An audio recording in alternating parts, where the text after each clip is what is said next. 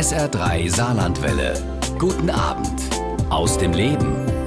Katrin Eigendorf berichtet regelmäßig als Auslandskorrespondentin aus den Krisenregionen der Welt, Afghanistan, dem Libanon und zuletzt auch immer wieder aus der Ukraine. Dabei gibt die erfahrene Fernsehreporterin auch immer wieder den Menschen eine Stimme, die unter dem Krieg und den Krisen am meisten leiden. Für ihre Arbeit wurde Katrin Eigendorf mit zahlreichen Preisen ausgezeichnet, erst kürzlich mit dem Grimme-Preis. Und über ihre Eindrücke und Erfahrungen in der Ukraine schreibt sie auch in ihrem Buch Putins Krieg, wie die Menschen in der Ukraine für unsere Freiheit kämpfen. Heute ist Katrin Eigendorf mein Gast bei SA3 aus dem Leben und wir haben unser Gespräch kürzlich aufgezeichnet und dafür war mir Katrin Eigendorf aus Berlin zugeschaltet. Hallo, Frau Eigendorf, schön, dass Sie mein Gast sind. Ich freue mich, dass ich da sein darf. Und noch herzlichen Glückwunsch ja, zum Grimme-Preis. Dankeschön. Sie wurden ja mit dem Grimme-Preis für die besondere journalistische Leistung ausgezeichnet, für Ihre empathischen und auch mutigen Reportagen zur Lage der Frauen und Mädchen in Afghanistan. Gleiches gilt auch ja für Ihre Arbeit aus anderen Kriegs- und Krisenregionen, wie etwa der Ukraine. Was ist Ihnen bei Ihrer Arbeit wichtig? Also wenn es um die Berichterstattung aus Krisen- und Kriegsgebieten geht, ist es mir besonders wichtig, möglichst nah ranzukommen und als Augenzeuge vor Ort zu sein. Das ist natürlich eine besondere Aufgabe, die man da als Reporter hat, weil diesen Eindruck können sich ja nicht normale Menschen machen. Mhm. Und je authentischer die Berichterstattung ist, desto glaubwürdiger ist es natürlich, was wir dort berichten. Ähm, da sehe ich auch eine besondere Herausforderung des öffentlich-rechtlichen Fernsehens und Rundfunks darin, dass wir eben über ein breites Netz einerseits an Korrespondenten verfügen, aber uns auch ähm, so einen Reporterpool wie wir im ZDF leisten, dass Reporterinnen wie ich dann auch immer wieder in solche Gebiete gehen können, nah rankommen und eben auch mit Risiko und besonderen Herausforderungen da klarkommen können und müssen. Mhm. Sie waren eben auch vom ersten Tag des Krieges an immer wieder vor Ort in der Ukraine, haben ja eben auch hautnah den schrecklichen Kriegsalltag da erlebt, zerbombte Städte gesehen und auch viele Menschen getroffen, die ja von einem Tag auf den anderen alles verloren haben. Welche Begegnungen und Eindrücke sind Ihnen da besonders in Erinnerung geblieben?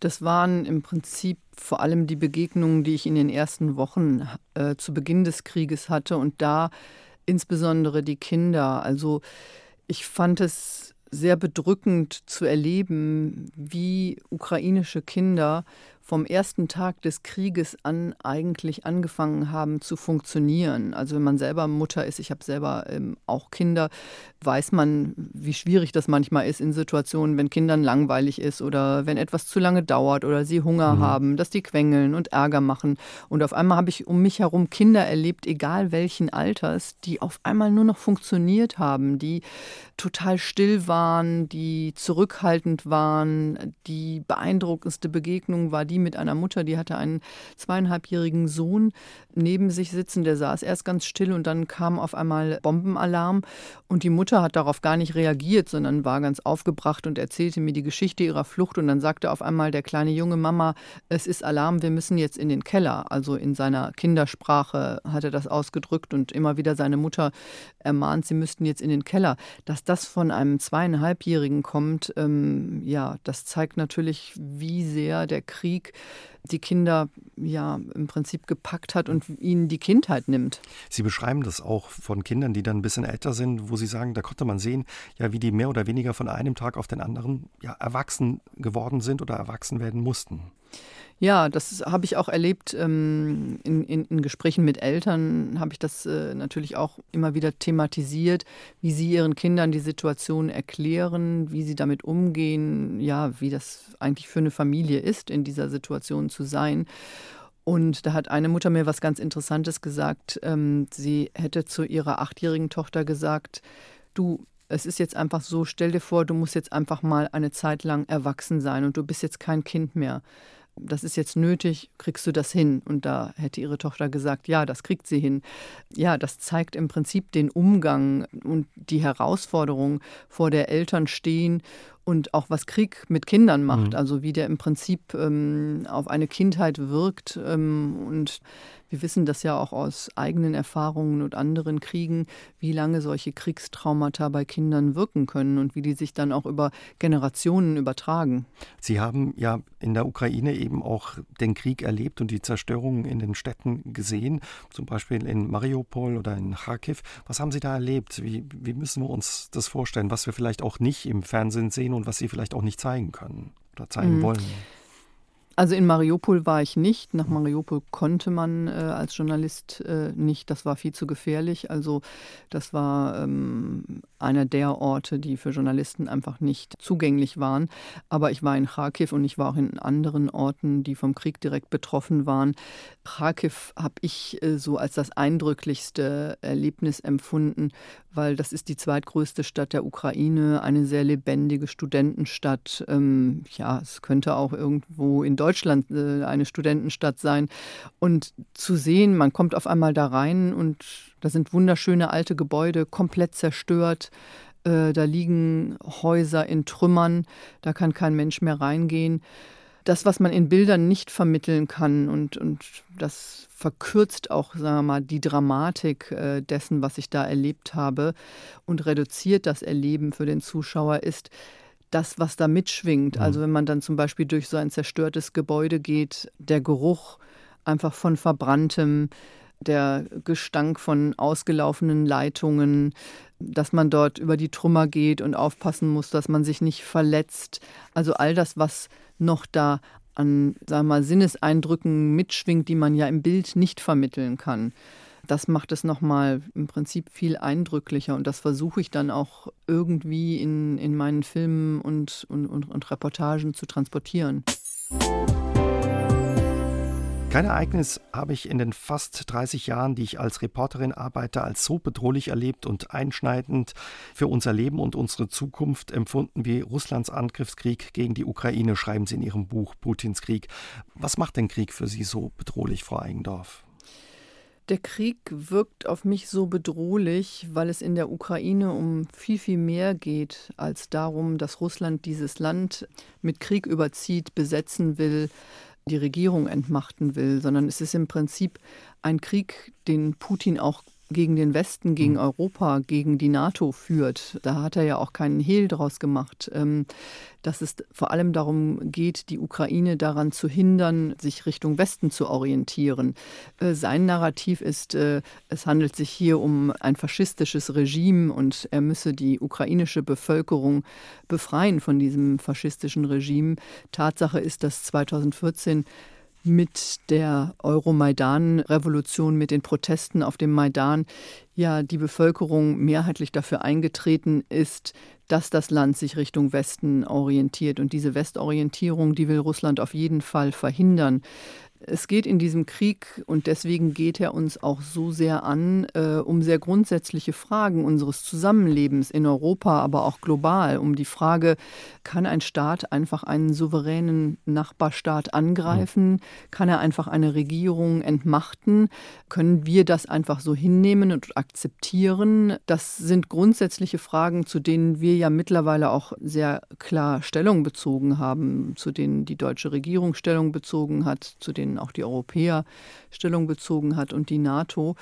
Ja, es geht eigentlich um die Frage, sind internationale Strukturen und die mühsam errungenen Institutionen, wie zum Beispiel die UN, die dazu da sind, international einen Ausgleich zu ermöglichen, sind die eigentlich noch funktionstüchtig? Was gelten eigentlich Menschenrechte? Was, äh, was gilt staatliche Souveränität? Ähm, in einer Welt, wo ein totalitäres Regime damit in dieser Form brechen kann. Deswegen denke ich, geht dieser Krieg uns mehr an als jeder andere. Sie berichten ja auch seit vielen Jahren aus der Ukraine. Sie haben gerade die Proteste auf der Maidan angesprochen oder 2014 auch die Annexion der Krim, worüber Sie schon berichtet haben. Sie waren auch im Osten der Ukraine unterwegs. Viele hat dieser Angriffskrieg im Februar dann doch überrascht. Hätten Sie sich so einen Krieg vorstellen können? Mich hat dieser Krieg auch überrascht. Also das Szenario ähm, hat sich ja abgezeichnet, dass Russland immer mehr Truppen auch an der Grenze aufgezogen hat. Aber wir haben ja seit 2014 eine Situation gehabt, wo Putin die Situation in der Ukraine immer wieder so benutzt hat, dass er mal mehr eskaliert hat, mal weniger eskaliert hat und sein Ziel, sein politisches Ziel, das habe ich ja vorhin schon gesagt, mhm. war ja die Ukraine an einer Westorientierung zu hindern. Dass er so weit gehen würde, das komplette Land mit Krieg zu überziehen, auch um den Preis internationaler Isolierung, auch um den Preis des Widerstandes, den er ja erwarten musste, das hatte ich nicht gedacht. Und im Nachhinein muss ich sagen, erkläre ich es mir damit, dass Putin die Lage in der Ukraine einfach nicht so eingeschätzt hat, wie zum Beispiel Menschen oder Reporter äh, wie ich, die die Ukraine kennen. Also für mich war das von Anfang an klar, dass die Ukrainer erbitterten Widerstand leisten werden und Russland auf keinen Fall in einer Art Blitzkrieg äh, die Regierung absetzen kann. Wie haben Sie die Menschen ja in der Ukraine erlebt auf Ihren ja, Reisen und Reportagen? Es sind natürlich sehr, sehr unterschiedliche Begegnungen, aber wenn ich mal versuche, das zusammenzufassen, was sich so für mich als allgemeiner Eindruck äh, vermittelt hat und auch als besonderer Eindruck, die Menschen in der Ukraine sind in der Mehrheit entschlossen, Russland Widerstand zu leisten. Also die Frage, ist diese Regierung bereit abzutreten und wird das von der Bevölkerung unterstützt, muss man ganz klar mit Nein beantworten. Trotz des hohen Preises, den die Ukrainer in diesem Krieg zahlen. Wir sehen jetzt nach sechs Monaten Krieg, es gibt unglaublich viele Opfer, Verletzte, äh, getötete Menschen, nicht nur unter den Militärs, unter den mhm. Zivilisten ja auch. Das Land wird immer mehr zerstört, seine Infrastruktur, seine Wirtschaft. Man muss sich ja irgendwann fragen, wo, wie will dieses Land auf Dauer noch existieren können. Dennoch erlebe ich die Menschen sehr entschlossen. Sie möchten nicht unter russischer Herrschaft leben und äh, treten ähm, ja selbst um den Preis, ihr eigenes Leben aufs Spiel zu setzen, russischen Militärs entgegen. Auf der anderen Seite haben wir es natürlich auch mit der größten Flüchtlingsbewegung seit dem Ende des Zweiten Weltkriegs zu tun. Also sehr, sehr viele Ukrainer und die Zahl wird sicherlich noch weiter wachsen, haben das Land verlassen, haben ihr Zuhause verloren, weil sie dort einfach nicht mehr leben können. Äh, das sind vor allem Frauen und Kinder und viele haben ja auch in, in, in Deutschland äh, Zuflucht gefunden. Das ist auch ein Phänomen, das ich glaube äh, für uns innenpolitisch wichtig ist, wie wir damit künftig umgehen.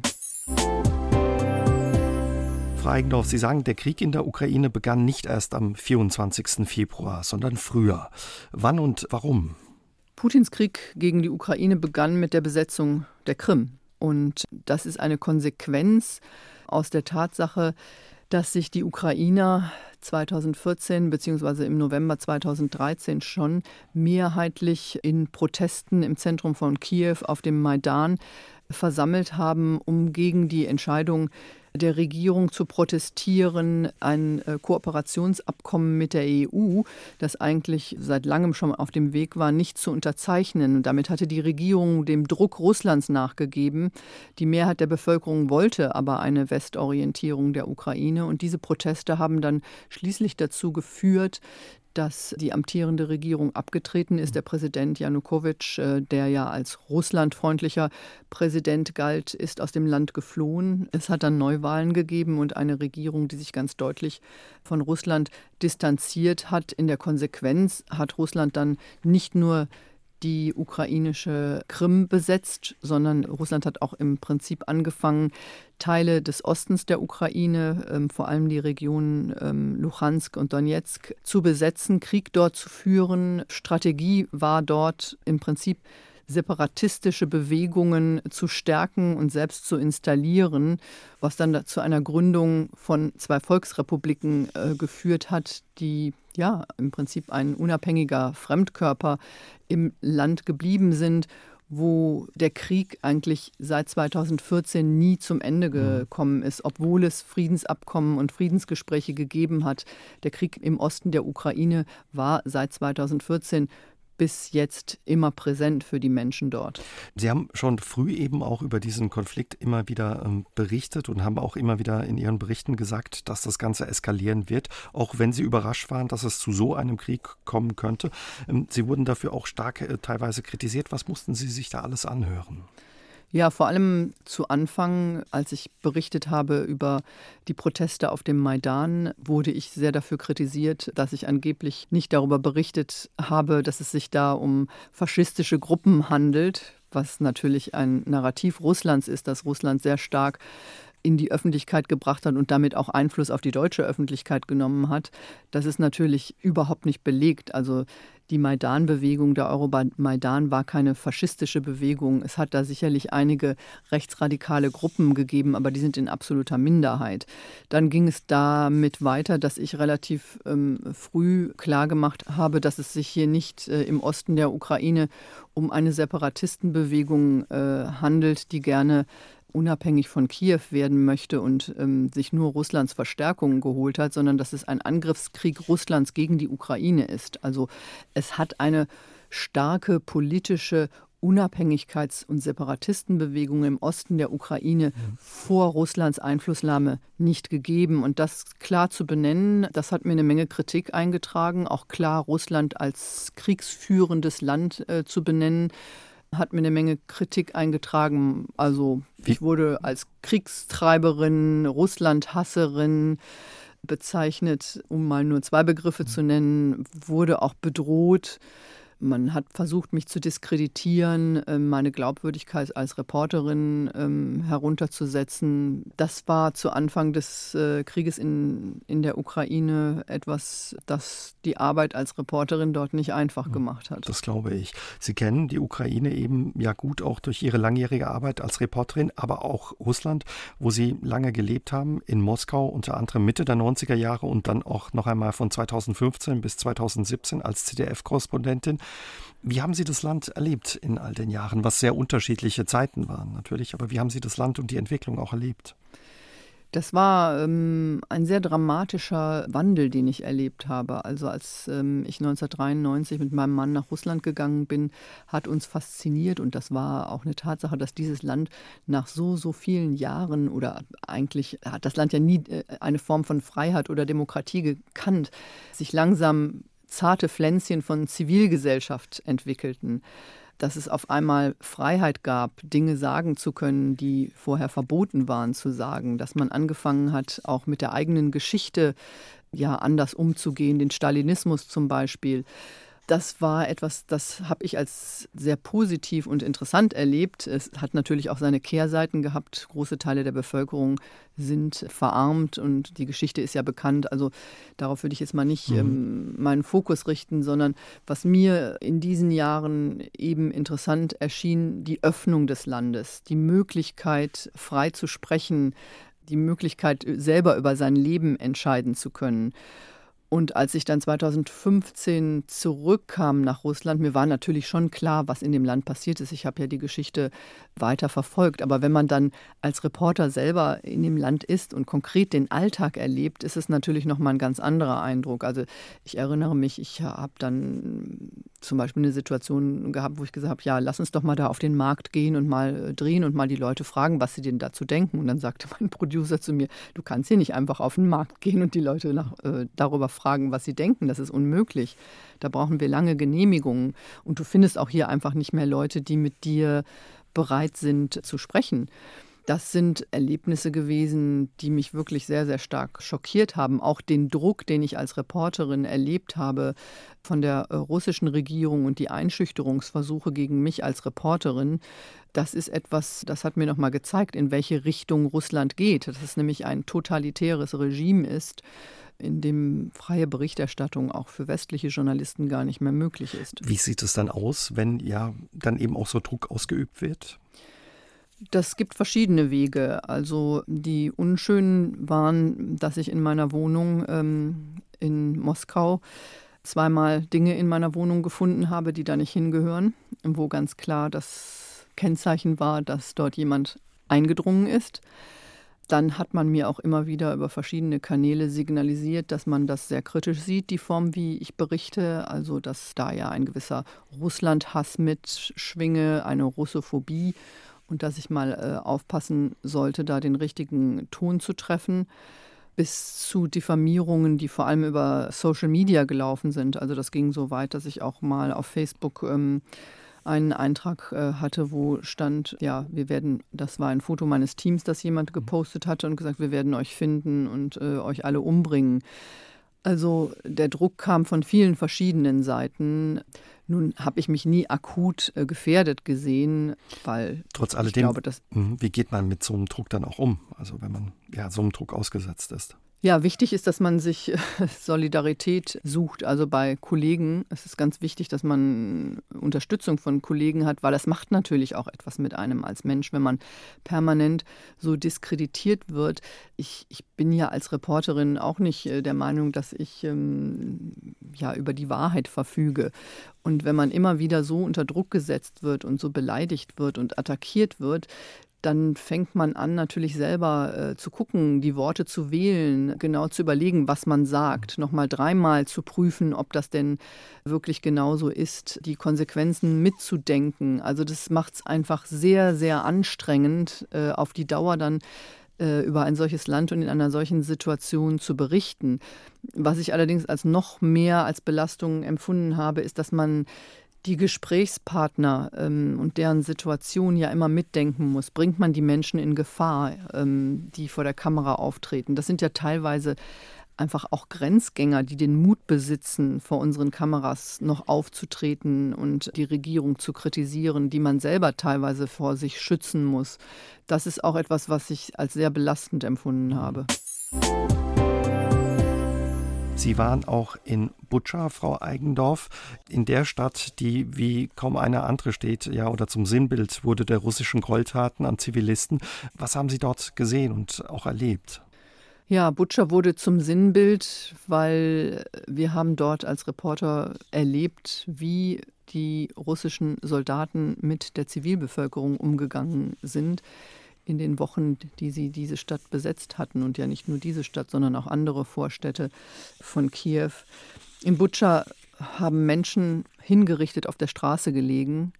Wir haben dort erlebt, dass in Wohnhäusern Menschen, die eindeutig Spuren von Folter trugen, mit auf dem Rücken gefesselten Armen lagen. Also das habe ich selber gesehen in einem Keller, die gerade abtransportiert wurden von ukrainischen ähm, ja, Einsatzkräften.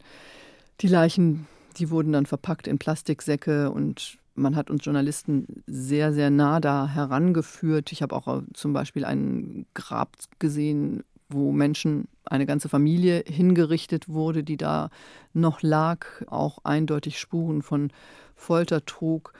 Das war im Prinzip eine sehr, sehr bedrückende Situation, weil man als Reporter normalerweise ja äh, nicht so nah mhm. an solche Geschehnisse herankommt. Aber die Ukrainer haben ganz bewusst darauf gesetzt, uns Reporter da heranzuführen und auch zu sehen, welches Ausmaß von Zerstörung die ähm, russischen Soldaten dort angerichtet haben. Diese sinnlose Gewalt, das Marodieren, das man zum Beispiel gesehen hat, dass ähm, in Borodjanka habe ich das erlebt, dass in Apartments russische Soldaten gehaust haben, ähm, dort noch Alkoholflaschen lagen, die sie aus Supermärkten gestohlen haben, zu hören von Menschen, dass betrunkene Soldaten einfach auf die Häuser gezielt haben, auf Menschen gezielt haben, dass Frauen entführt und äh, misshandelt wurden. Das sind alles Erlebnisse, die mir noch mal sehr eindrucksvoll äh, vor Augen geführt haben, welche Art Krieg Russland dort führt, nämlich einen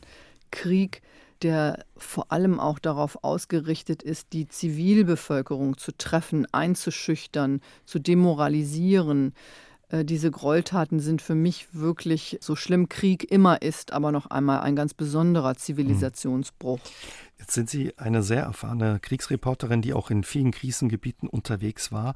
Wie verarbeitet man dann auch sowas, wenn man sowas gesehen hat und solche Bilder erlebt hat? Und wie lange verfolgen die einem auch noch im Alltag? Beziehungsweise wie lange dauert es, bis man dann wieder zu Hause im Alltag ankommen kann nach so einem Einsatz? Ja, die Verarbeitung ist natürlich schon mal erst die Tatsache, dass ich Journalistin bin und darüber berichte. Das ist ja auch schon eine Art äh, von Verarbeitung. Dann ist es sehr wichtig, dass man darüber redet. Also, dass man ein gutes Team hat von Kollegen, mit denen man vor Ort ist, mit denen man sich auch über die Erlebnisse austauschen kann. Man muss, glaube ich, diesen Schmerz auch ein Stück weit zulassen, weil man kann dem nicht wirklich entfliehen. Das würde dann glaube ich, einen zynisch machen, mhm. wenn man sich davon so komplett distanzieren würde und ich möchte eben nicht so ein Berichterstattungsroboter sein, sondern ich möchte schon äh, versuchen, das auch nachzufühlen, was da passiert und das, was Menschen mir erzählen und was sie erleben. Das kommt ganz darauf an, wie lange einen das verfolgt. Und interessanterweise sind es auch nicht so die konkreten Bilder ähm, von Gräueltaten, die einen verfolgen, sondern es ist eher das Phänomen, dass ich mich als Reporterin dann auch manchmal hilflos fühle, weil ich kann ja nicht mehr machen, als über das, was da passiert, berichten. Also verändern kann ich ja eigentlich nichts.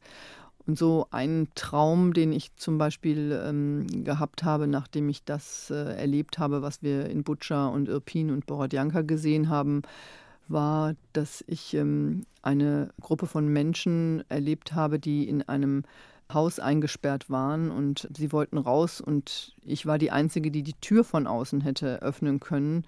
Und ich konnte die Tür nicht öffnen und habe das als unheimlich belastend empfunden. Also das ist natürlich ein Zeichen, eine Art von Verarbeitung oder mhm. Träume deuten dann natürlich auch darauf hin, ja, was einen besonders bedrückt. Mhm.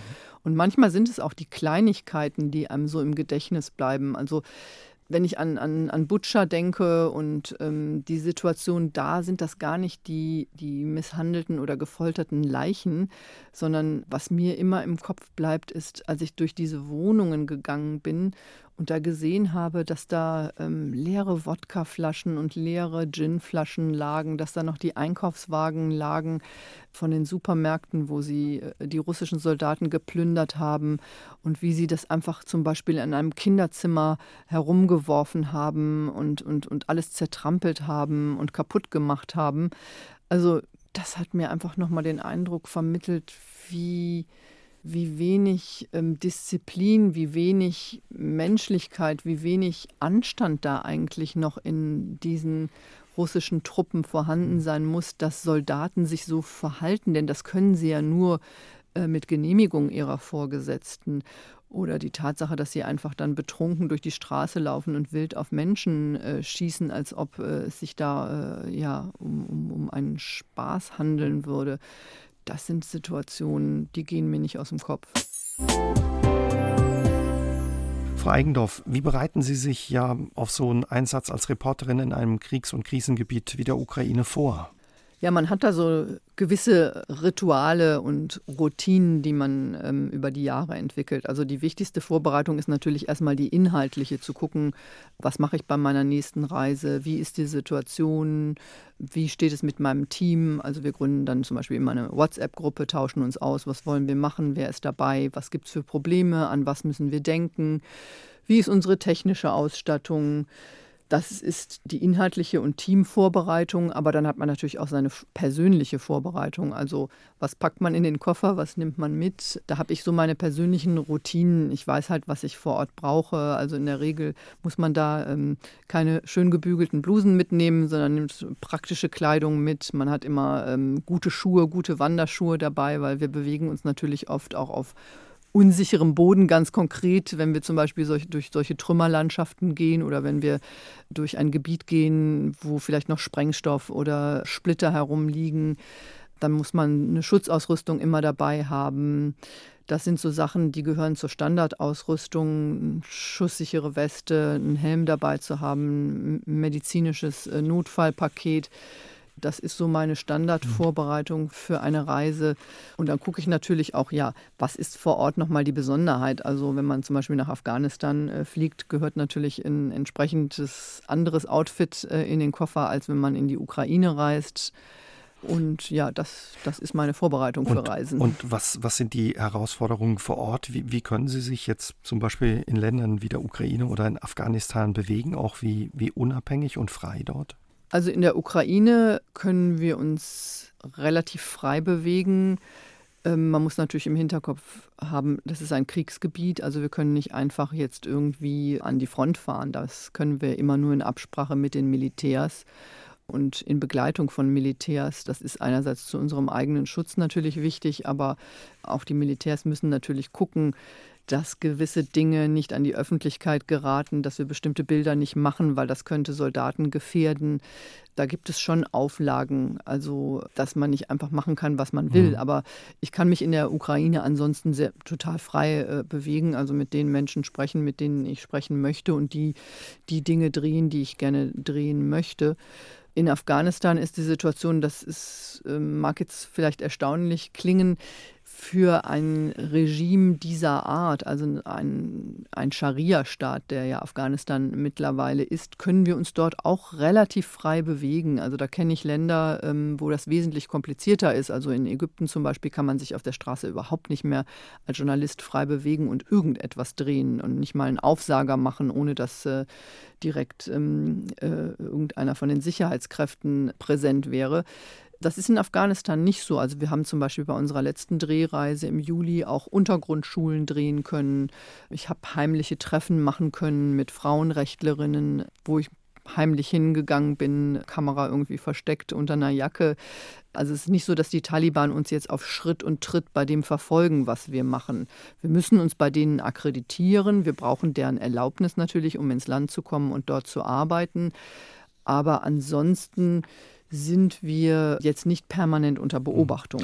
Trotzdem, wie, wie gefährlich und riskant ist das für Sie auch, wenn Sie sagen, Sie verstecken eine Kamera, drehen da geheim auch in Untergrundschulen? Wie gefährlich kann das dann für Sie und Ihr Team auch werden?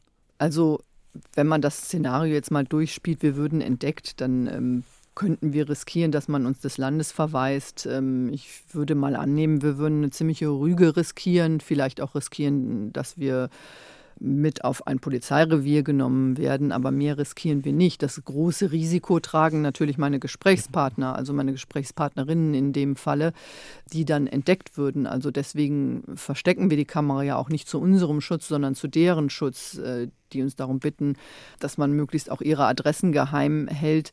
Denn was ihnen passieren kann, ist jetzt im schlimmsten Fall, ich denke nicht, dass man davon ausgehen muss, dass die Taliban die jetzt töten würden, aber sie würden natürlich sofort diese Schule schließen und die, die sie betreiben, möglicherweise inhaftieren oder vielleicht auch misshandeln.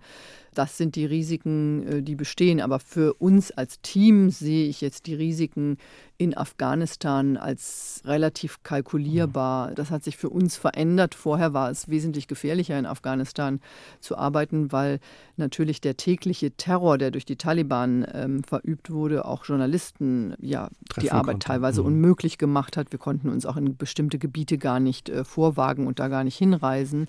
Der Terror ist deutlich zurückgegangen, weil die, die den Terror verübt haben, an der Regierung sind.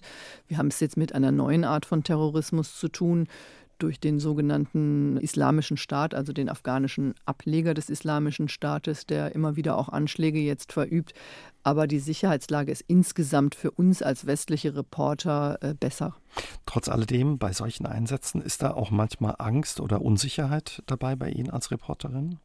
Angst ist immer dabei. Das ist, äh, sind Ausnahmesituationen und das sind gefährliche Situationen, wo Angst äh, ja auch ein guter Ratgeber äh, äh, sein kann.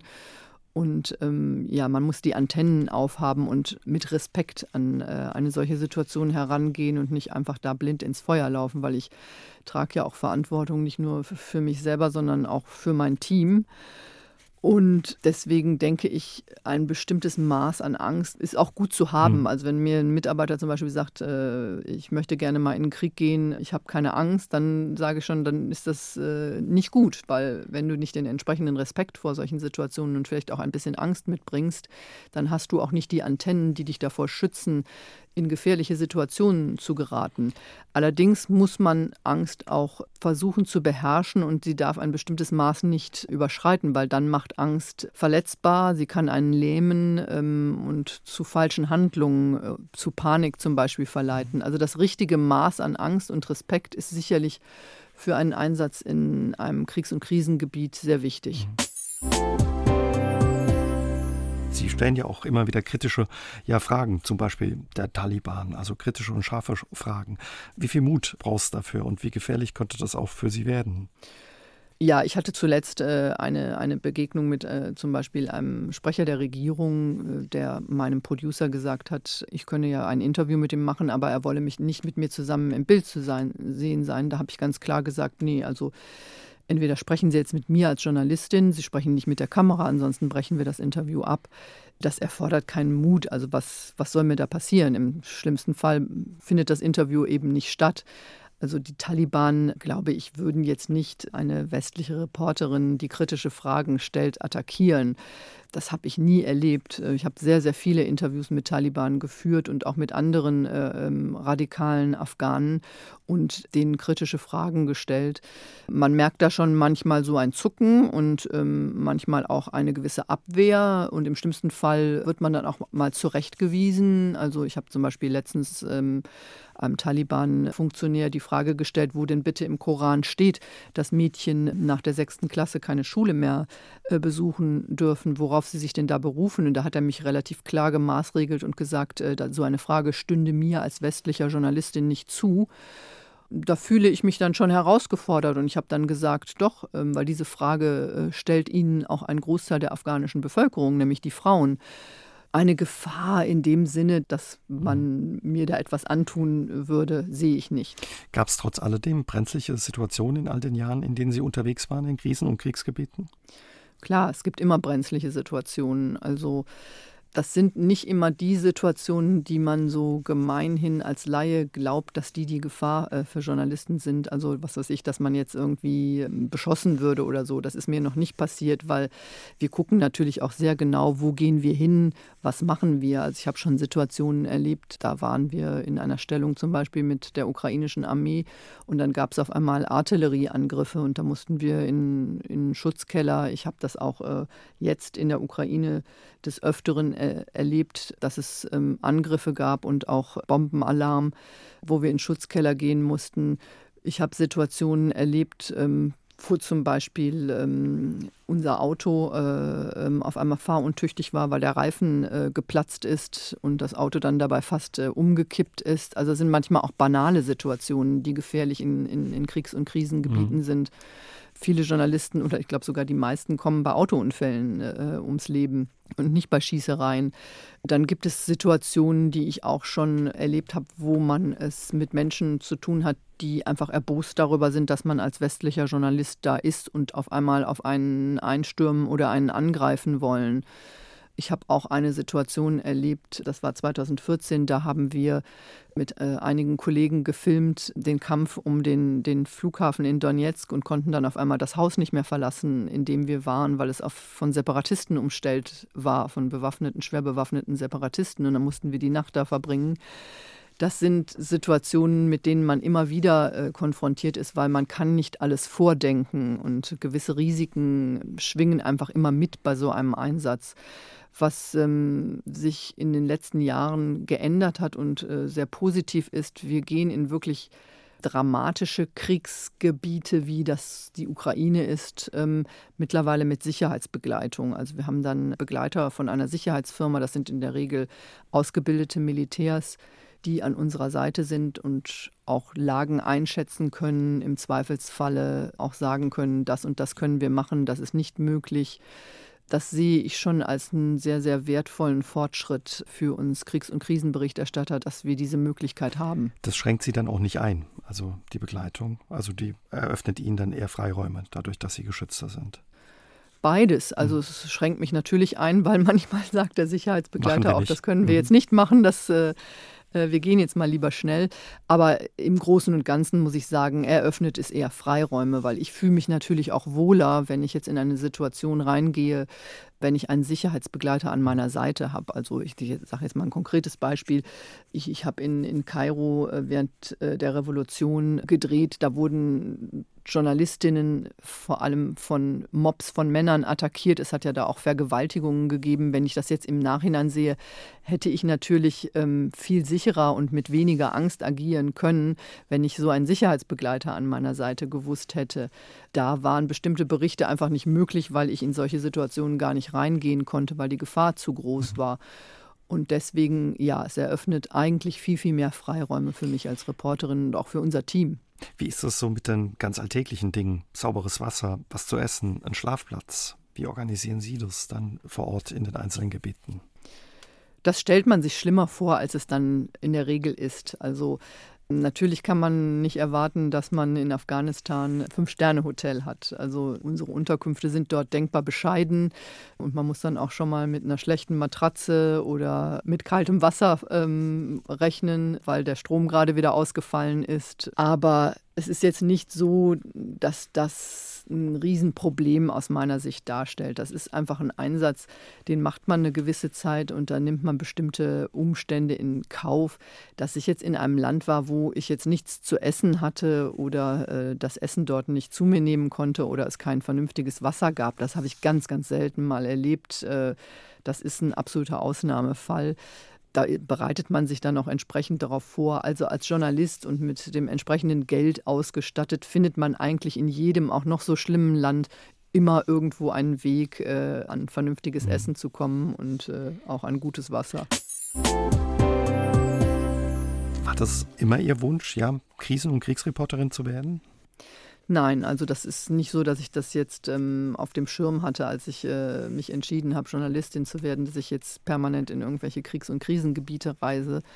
Aber die Tatsache, dass es eigentlich eher Neugier und die Lust an Herausforderungen ist, die mich dazu bewogen hat, Journalistin zu werden, hat irgendwann dazu natürlich geführt. Also ich habe mich jetzt nie als die als die journalistische Edelfeder gesehen oder die große Filmemacherin, sondern was mich bewogen hat, diesen Beruf zu ergreifen und was bis heute für mich einen großen Reiz äh, des Journalismus ausmacht, ist, dass wir Dinge sehen können, die normale Menschen nicht sehen können, dass wir dabei sind, wenn sich wirklich ähm, ja, etwas maßgeblich verändert, dass wir Ausnahmesituationen erleben, dass wir Menschen in Ausnahmesituationen erleben. Und das führte ja dann irgendwann dazu, dass ich immer öfter dann in Gebiete auch gereist bin, in denen Krieg oder Krisen vorherrschten. Aber eigentlich ist das nicht mein Berufsziel gewesen. Trotz alledem, wie haben Sie ja Ihre Einsätze und Reisen auch verändert und auch Ihren Blick auf die Welt? Ähm, meine Einsätze haben eigentlich weniger den Blick auf die Welt verändert, als dass sie den Blick auf meine Welt und unsere Welt verändert haben. Also ich denke, ähm, in Deutschland nehmen wir einfach, oder vor allem meine Generation, also die Generation meiner Eltern wahrscheinlich nicht, viele Dinge haben wir lange als sehr, sehr selbstverständlich angesehen. Also die Tatsache, dass wir in Frieden leben, die Tatsache, dass wir einen gewissen Wohlstand haben, die Tatsache, dass wir frei sind selber über unser Leben bestimmen können, ist doch für viele von uns ja zu einer glücklicherweise Selbstverständlichkeit geworden.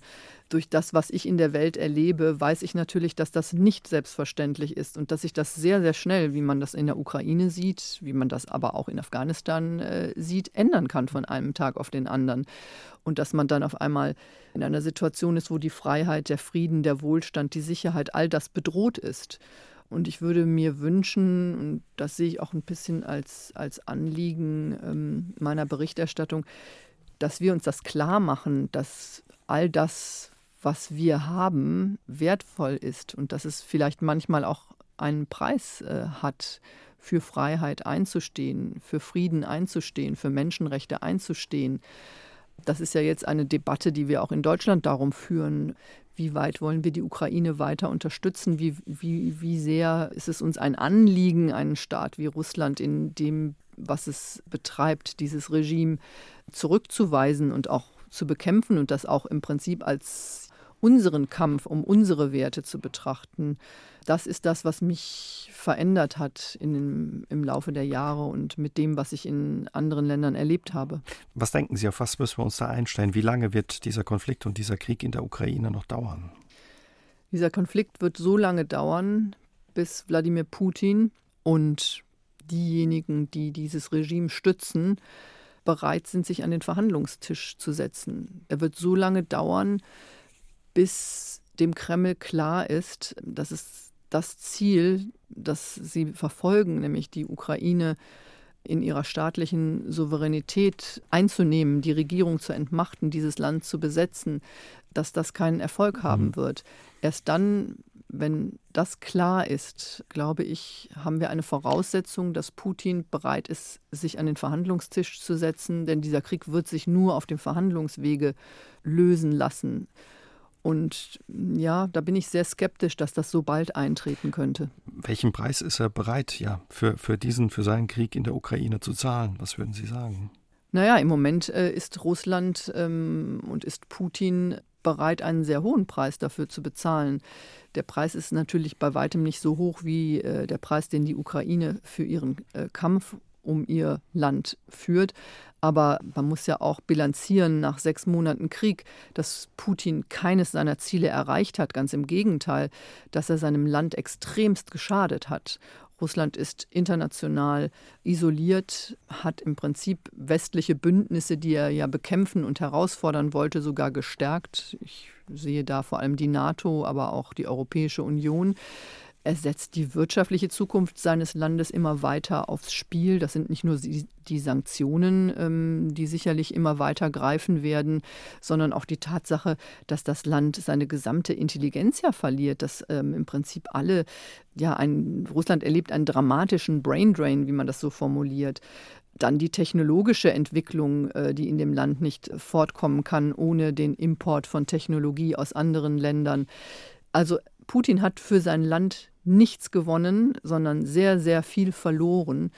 Die Frage ist, äh, wie ich es gerade schon formuliert mhm. habe, wann ist er bereit, äh, das einzugestehen und wann schmerzt es so sehr, dass eine Verhandlungslösung möglich ist. Wie ist das bei den Menschen ja eben in Russland? Wie lange sind die noch bereit, das auch mitzutragen?